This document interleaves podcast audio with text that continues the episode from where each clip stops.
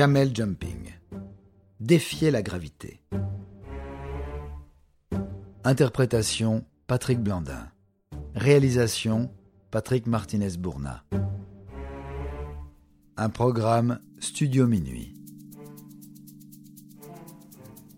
On savait que des courses de dromadaires avaient lieu dans différents pays du Moyen-Orient, notamment en Arabie saoudite. Les dromadaires, animaux principalement africains, sont appelés chameaux d'Arabie. Mais saviez-vous qu'il existait des compétitions de saut de dromadaires? Il ne s'agit pas de monter des dromadaires et sauter des obstacles, comme on le ferait à cheval, non. Il s'agit de sauter au-dessus des animaux.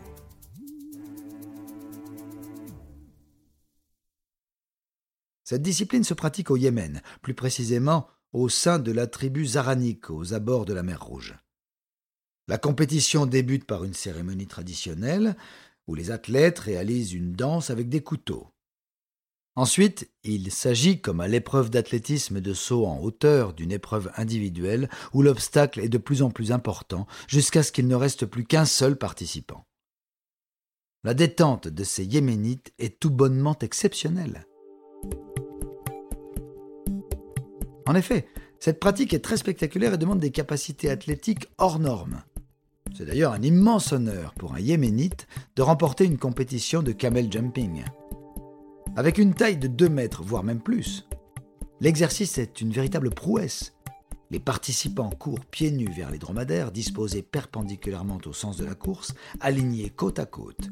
Les sauteurs prennent alors appui sur un monticule de terre d'environ 1 mètre de haut, juste devant les animaux, et doivent réussir à sauter le plus loin possible au-dessus d'eux sans les toucher, ce qui requiert une souplesse et une détente phénoménales. À chaque tour, on ajoute un dromadaire, jusqu'à ce qu'il n'y ait plus qu'un seul participant en lice. Les meilleurs athlètes parviennent à sauter au-dessus de 4 ou 5 dromadaires. Il serait intéressant de voir ce que ces athlètes réaliseraient dans du saut en longueur en athlétisme, puisque la technique est assez proche, malgré tout le caractère insolite, de la version désertique yéménite. D'ailleurs, il existe un versant compétitif professionnel avec des gains financiers pour les champions, représentant environ un mois de salaire moyen au Yémen. Ces sportifs réussissent alors à sauter six dromadaires.